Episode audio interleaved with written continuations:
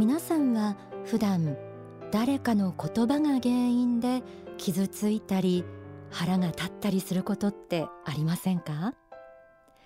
何気ない一言が胸に刺さっていつまでもそのトゲが抜けないとか無神経な言葉をかけられたことがいつまでたっても許せないなんてことはないでしょうか？天使のモーニングコール。今週は言葉の受け止め方についてお届けします。もしもあなたに他人の言葉に振り回されがちな心の癖があるとしたらぜひ今日の放送を聞いてください。きっと周りの人をもっと好きになれる。毎日をもっと爽やかな心で生きていける。そんな希望を感じてもらえると思います。題して私を変える。言葉の聞き方。まずはこちらをお聞きください。幸福の科学の教え仏法真理では他人の言葉に悩みすぎる心のあり方についてこんな風に説かれています。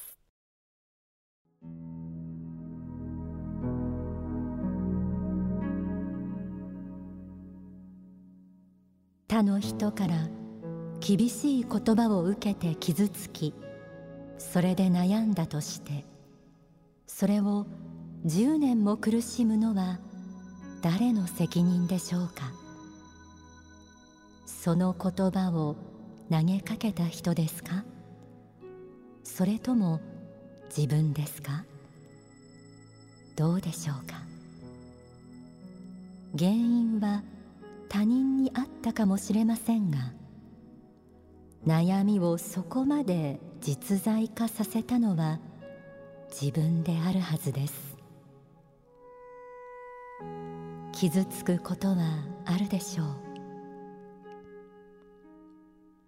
しかしあなたを傷つけた他人の言葉や態度はある日ある時のおそらくは一瞬のことでしょう。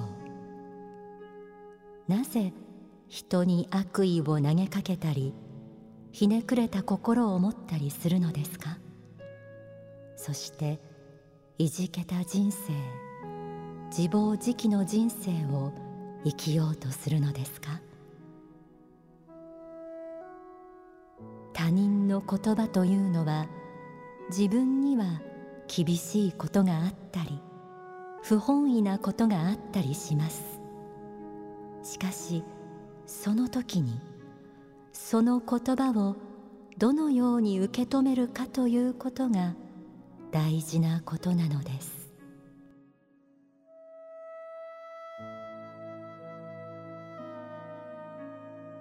書籍幸福への同票法は愛に向けての第一歩。書籍宗教選択の時代から朗読しました。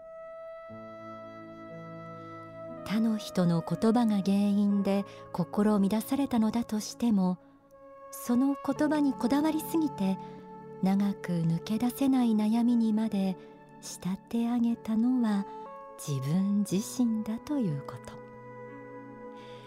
厳しく感じますが他人の言葉にいつまでも傷ついていたり恨み心を持ち続けたりしていても日々の幸福感は薄らいでいくばかりですよね。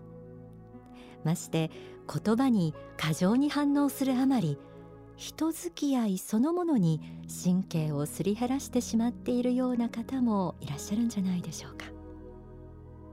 朗読には相手の言葉をどう受け止めるかが大事とありました。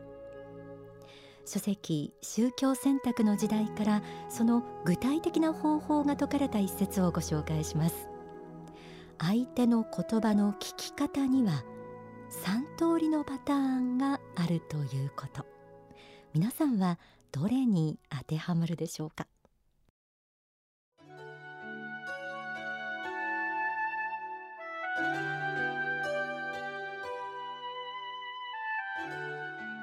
まず字を岩に刻むように聞く方がいます。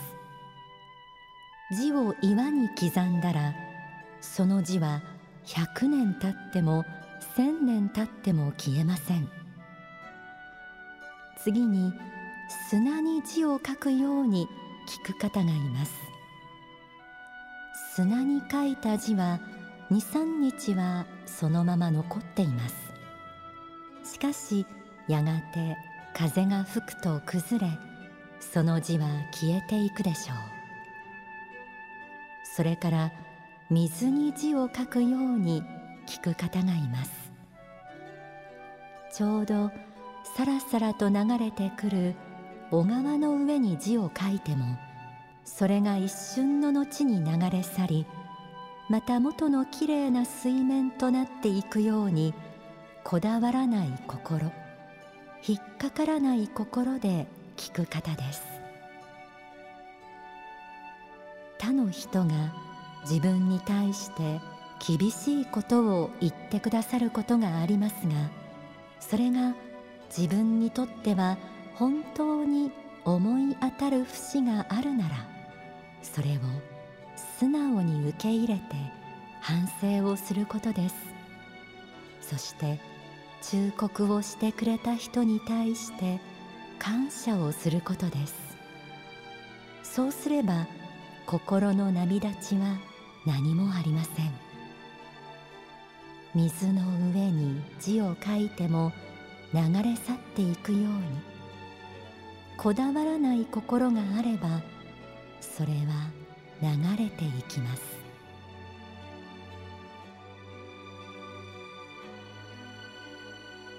相手の言葉を水に字を書くように引っかからずにさらさらと流していく。相手の指摘が正しければ謙虚に受け止め反省し感謝をする。それが難しいという声も聞こえてきそうですがポイントは素直な自分になろうというシンプルな心がけなのかもしれません。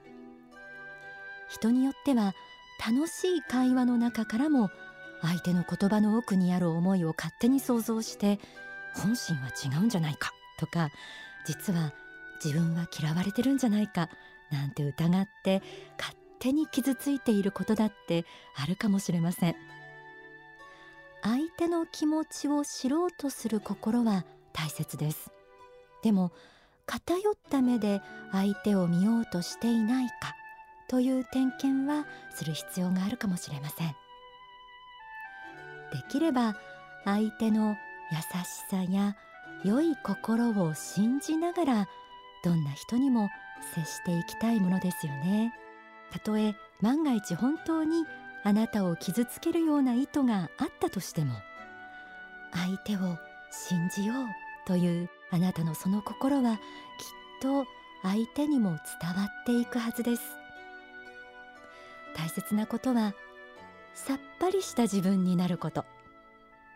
書籍幸福への同票瞑想の極意から朗読します。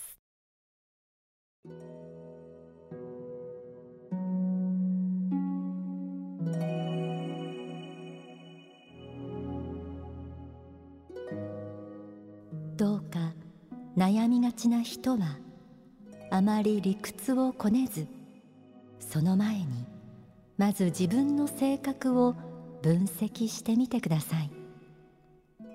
そしてどうもこだわるタイプだな。堂々巡りをするタイプだなと思ったらもっとさっぱりした性格に変えようと決意してみてください。それが第一歩になるはずです。さっぱりした性格になろうと思っていると次第にそのようになってきます。さっぱりすることです。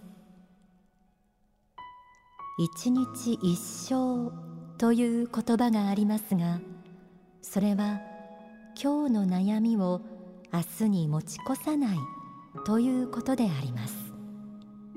また今日の枠の中に昨日の悩みを持ち込まないということであります。これも幸福のための大切な考え方であります。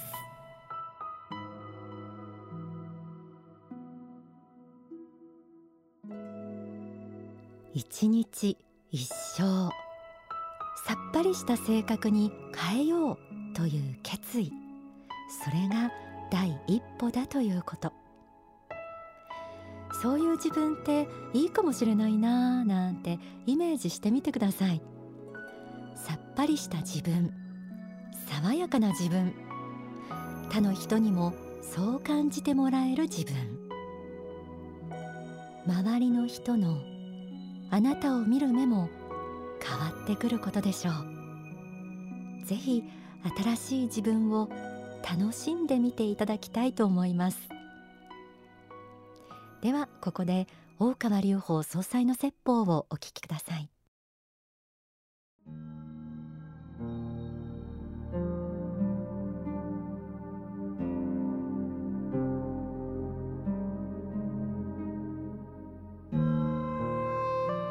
各人が自分自身の心というものを自由にできるということがこれが実は宗教の原点であるんです。悟りの原点であるんです。自分自身の心は自分で支配できますよと。これは100%可能ですよもちろん周りの人や環境からいろんなもの自分に害があるもの攻撃も来ますけどもそれは彼らの自由かもしれませんけれどもそれをどのように受け止めるか。どのように感じるかそしてどう生きるかということは各人自身のこれは心の自由なんですね。これは犯すことができないんですよ。たとえ総理大臣であろうとも大統領であろうとも他の人の心の中身に立ち入ってですね手をその中に差し込んでこれを自由にすることはできないんです。アメリカの大統領であろうと日本の首相であろうとそうです。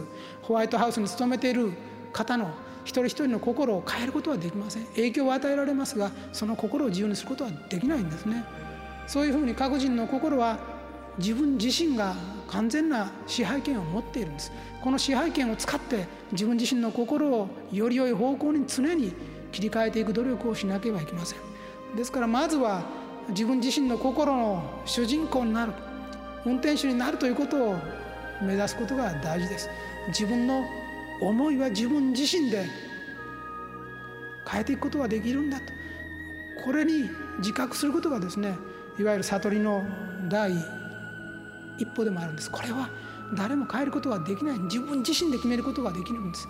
自分が幸福か不幸かこの考え方は皆さん得てして他の方に決めてもらっているんじゃないでしょうか。他の方の目で見て幸福あるいは不幸。他の人は近所の奥様方が集まればいろいろと噂してあの人は幸福ねあの人は不幸ねとよく言うけどもそういう人の噂話とかねで決めていませんか？そうではなくて幸福不幸を決めるのは自分自身なんですよ。あなたが幸福な人間だと思えばあなたは幸福な人間なんですあなたが不幸な人間だと思うならあなたは不幸な人間なんです。これ以外にないんです。あなた自身がどのように考えるか。これが全てなんです。その際に一番大事なのがその人の持っている考え方だと思うんですね。この考え方によって人が幸福とも不幸ともなり得るんですね。だから幸不幸というのは他人に決めてもらおうとはしない方がよろしいと思います。